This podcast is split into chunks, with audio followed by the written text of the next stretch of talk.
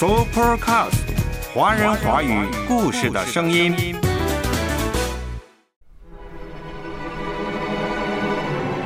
听着呼唤的声音，我们不停探索。我们探索的终点，竟是当初的起点。天斯艾略特，一九零九年毕业的哈佛校友，这是他写的一首诗。今天我们继续走进《我在哈佛的信仰》这本书。我是主持人可辉。阅读开阔视野，豁达心胸；阅读寻到来处，明白归途。在阅读中看见不一样的世界，遇到更美好的自己。林可辉。阅读世界。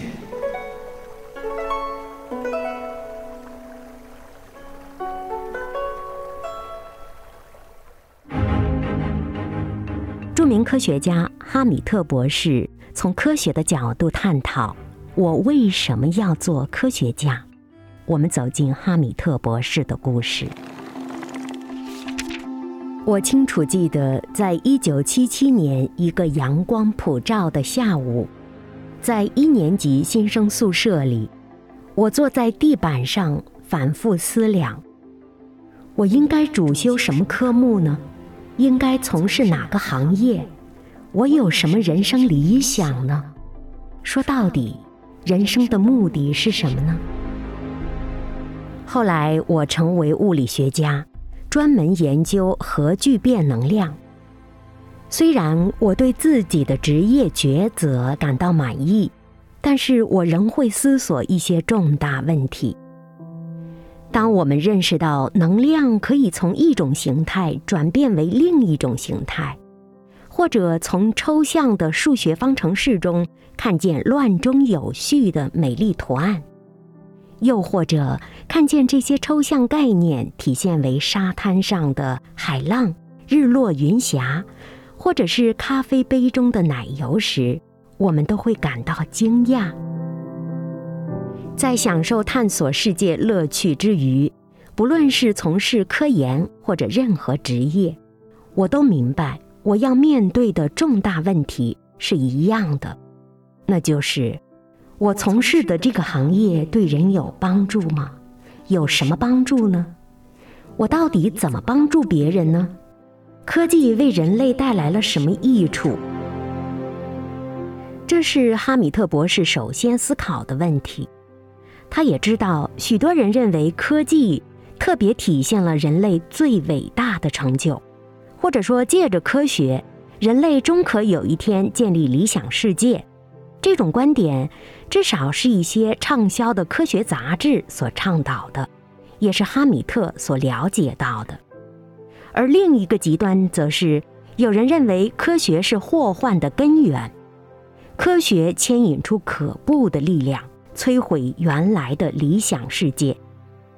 这让可会想到有一部喜剧电影叫《上帝也疯狂》，其中一个空空的可乐瓶，给一个原本过着恬静和谐生活的丛林部族带来了现代气息的同时。也带来了人性的贪婪和群体的暴力。哈米特博士说，在他看来，我们既不应当奉科学为神明，也不该视之为魔鬼。人类不应该自欺，才能够合乎中道地看见科学的成就，同时不忘记科学的限制，或者说是人的限制。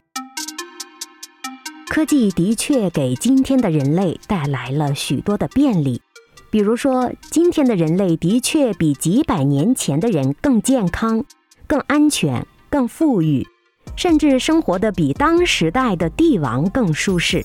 只要一按按钮，人们就可以看电视、看电脑、上手机网络等等。科技飞速发展的时代，人们的生活当中的确多了娱乐，多了便利。但是哈米特博士也发现，科学也给人类带来了很多的不足之处。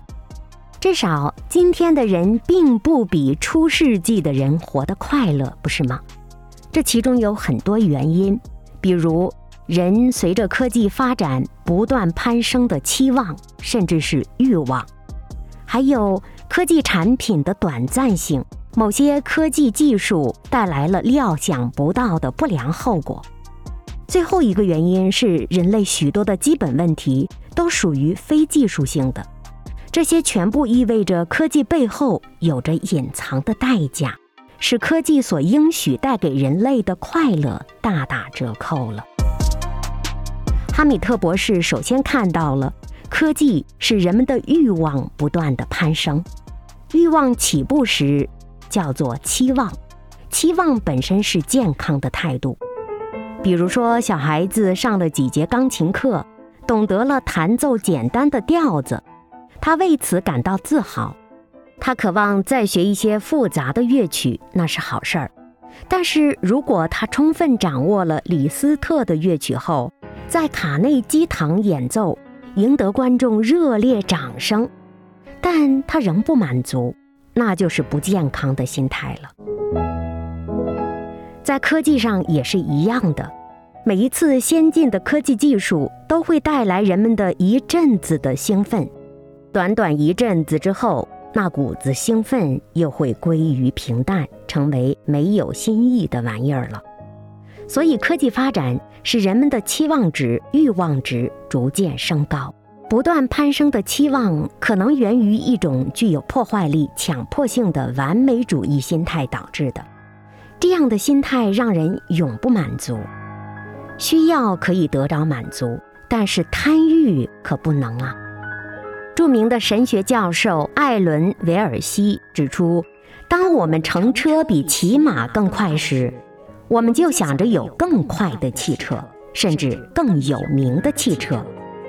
当本来不育的能够生孩子时，我们就期望能够生出某类孩子，例如生一个聪明伶俐的神童。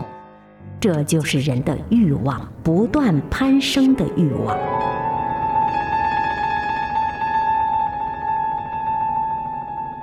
人类总是希望科学发展可以带来不同的满足，但是科学可不能够时时刻刻都满足人类的欲望，尤其是膨胀的欲望。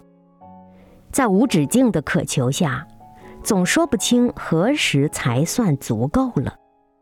人类这种永不满足、贪得无厌的罪行，其实可以追溯到亚当和夏娃。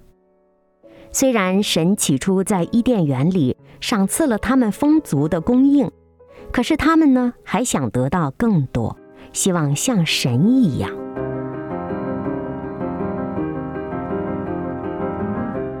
科技的另一个限制就是技术产品的短暂性。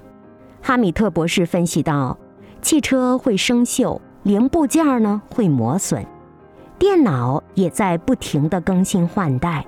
磁盘偶尔还会失灵，在医学界，新的细菌、病毒不断的产生，最佳的保健计划也不能防止衰老和死亡。人们周遭的一切仿佛受了咒诅，拔除生命中某一处的杂草，另一处又长出来了。这一切不断叫人们意识到了自己身处的不是一个科技发达的世界。而是一个因着人性堕落的世界。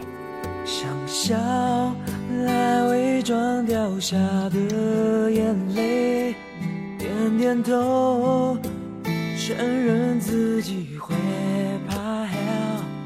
我只求能借一点的时间来陪，你却连同情都不给。想哭，想哭，来试探自己麻痹了没？全世界，全世界，好像只有我疲惫。无所谓，无所谓，就敷衍走一回。但愿绝望和无奈远走高飞。哈米特博士，我为什么当科学家？节选自。我在哈佛的信仰这本书，我是主持人可辉。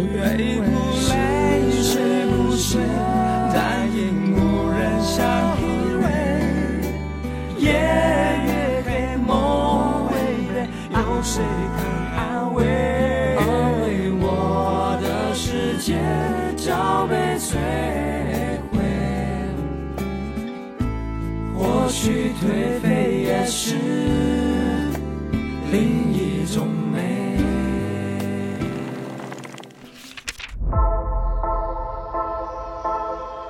哈米特博士作为科学家，探讨了科学的限制性。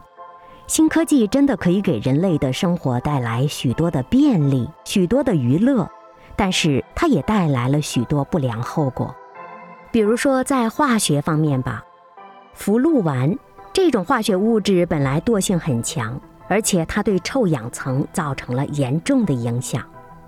前段时间，北京、河北等地都出现了出奇的高温，全球气温升高已经不是一天两天的事儿了。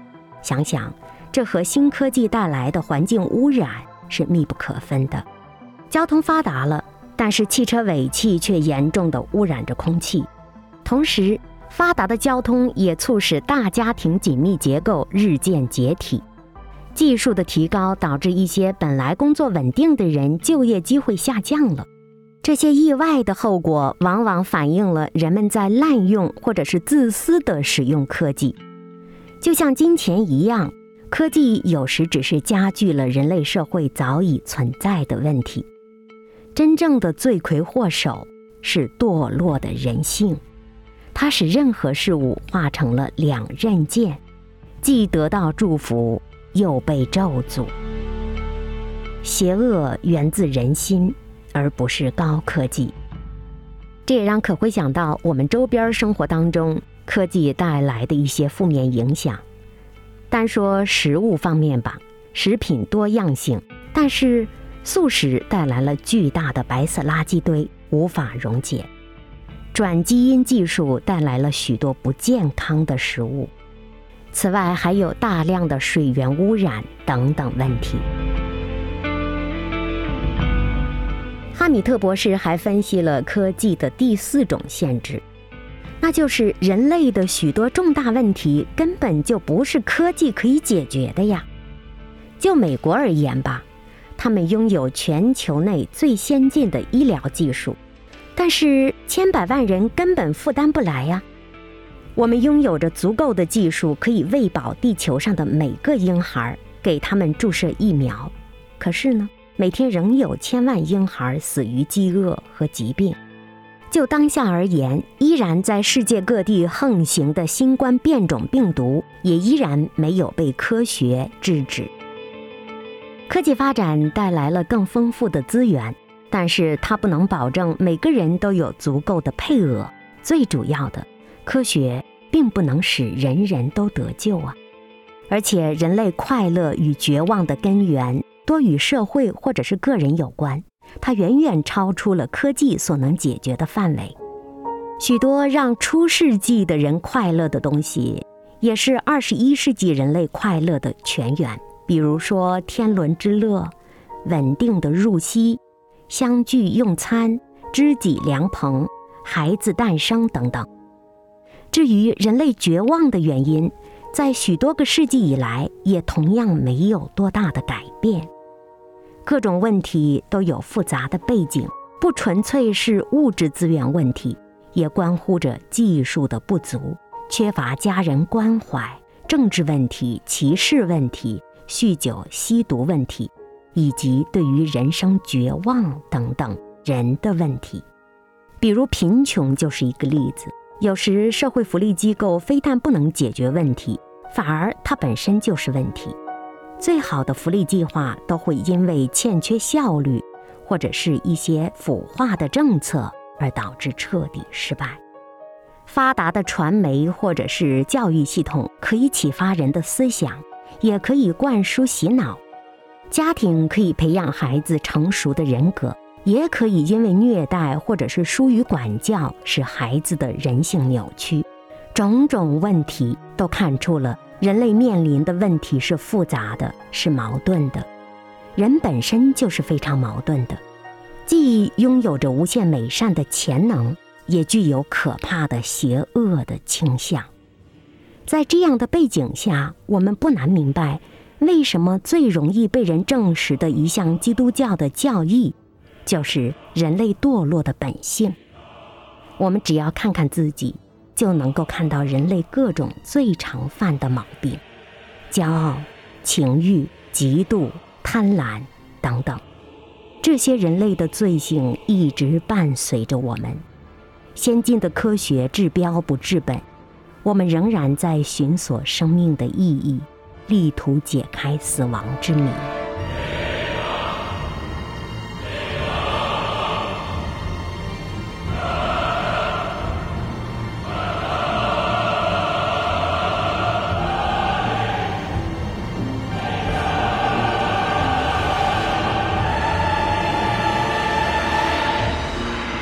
我为什么要做科学家？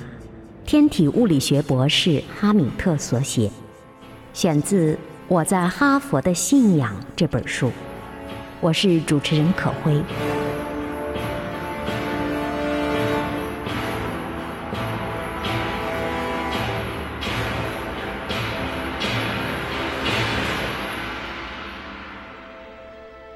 一九九一年，葛培里牧师在美国的中央公园的布道大会上说：“神并没有离弃我们，是我们离弃了神。”我们让各种各样的东西取代了神。我们让科学、金钱、心理学、哲学、个人自由，甚至是毒品、性等等，取代了神。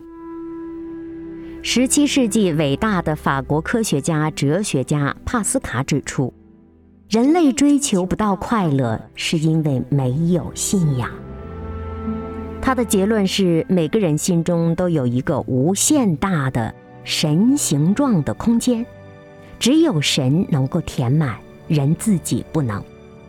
帕斯卡在代表作《思想录》中有一段话这样写：“人人追求快乐，无一例外。有人争取权利，有人争取科研成就，有人享乐。”然而，经过了如此悠长的岁月，始终没有一个人可以不凭着信仰而达至世人一直寻求的境界。不论是亲王或臣子、贵族或平民、老幼或强弱，全都在抱怨。我们经历了如此长久的持续试探，应当知道。人类实在没有办法靠自己的力量达至美善，可是我们却显能从古人那里得到前车之鉴。《思想录》是一本著名的哲理散文经典，博大精深，充满睿智，也是可辉非常喜欢的一本书。法国哲学家帕斯卡引用他从真空科研的突破性成果去了解人类的境况。得到了以下的结论：人渴求快乐，但人无能为力。这是告诉我们什么呢？它让我们知道，在人里面本来是有真正快乐的，可是如今只剩下一点点空虚的印记和痕迹。人拼命抓身边事物来填满内心的空虚，由于现存事物不能满足所需。他唯有求助于不存在的事物，可惜一切努力尽归徒然。人无论做什么事都不足以满足所需，因为那无限的深渊只能由无限而永恒的实体来填满。也就是说，只有神自己能填满人的这个空间。我们不能填补内心的空虚，必须借助外面的帮助。这个帮助只能来源于神，只有他有这样的能力。神已经赐给了我们这个帮助，就是耶稣，就是那位应许的弥赛亚。耶稣为我们提供了出路，死亡不再是终结。死亡的终极问题是科学永远没有办法解答的。我们人类根本的问题，其实出现在心灵之中，都是人心败坏的问题。而耶稣要救赎的，正是我们的灵魂。他来了，就是为了更新我们的心灵和生命。这种更新不是一蹴而就的。哈米特博士说，自己在遇到耶稣之后，生命更新的历程是一次次的跌倒，一次次的起来。他说：“我不得不承认，我曾多次跌倒，深深的伤害了身边的人。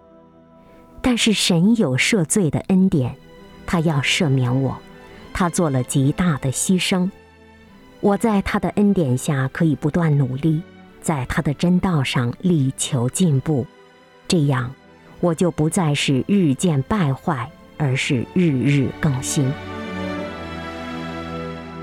人类试图借助着发达的科技或者是社会福利等等问题来解决生活当中的难题，其实是不能够的。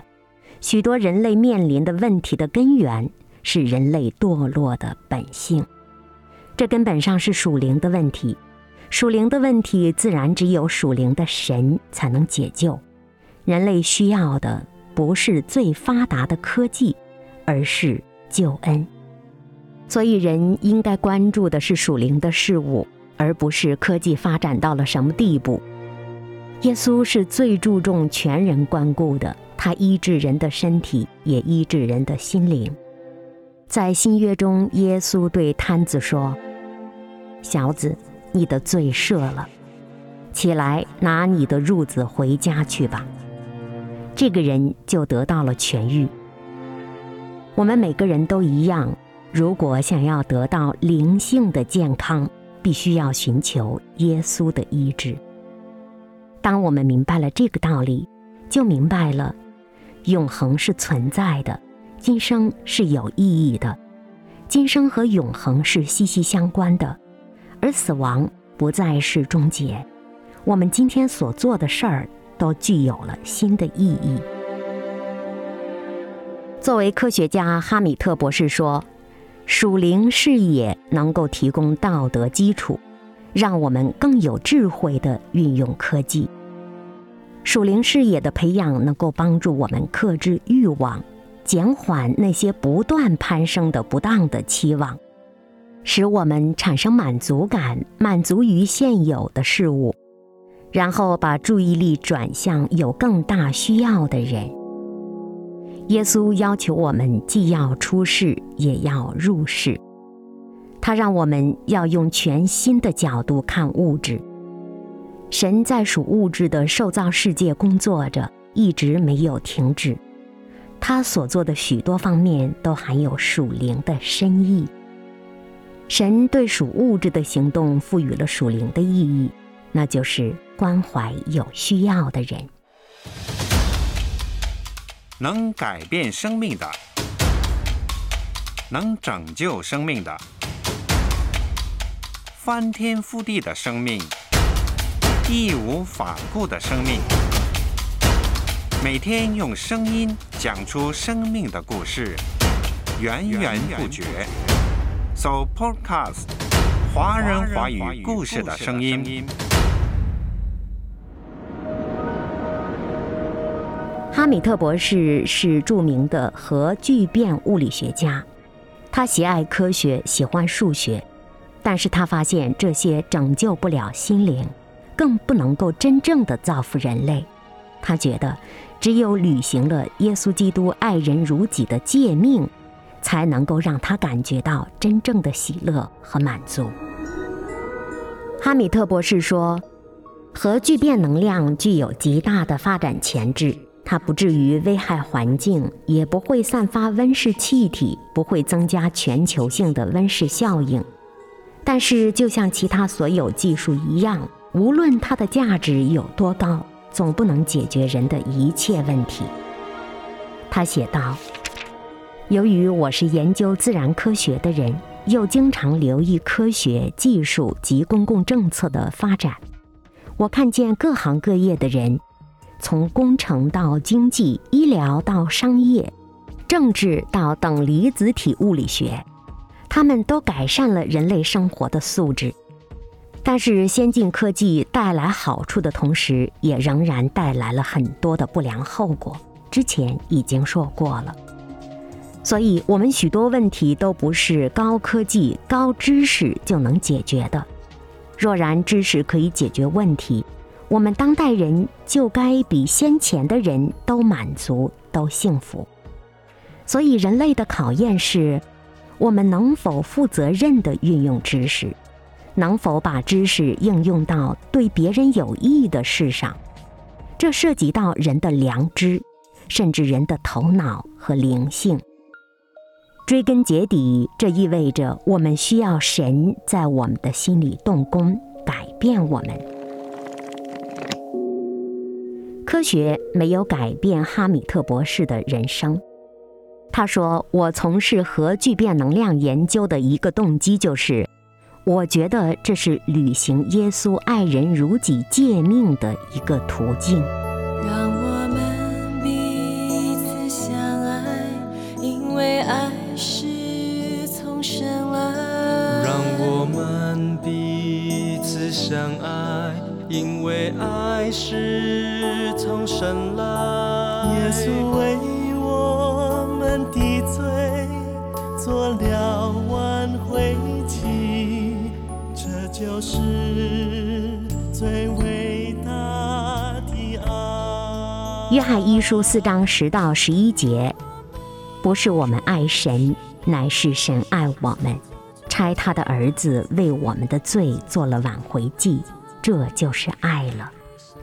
神既是这样爱我们，我们也当彼此相爱。我们爱，因为神就是爱。哈佛校园中著名的学者、学生们面临着灵性的贫瘠问题。顶尖的物理学家哈米特博士也一样遇到了这样的灵性低谷。从耶稣身上，他学会了爱和彼此相爱。他说：“这个世界需要优秀的医生、律师，也需要优秀的教师、农民、厨师、商人、政治家、科学家，等等。无论我们是什么身份，做哪一行，我们都当存彼此相爱的心。”借着从神而来的爱心，做好我们应做的事。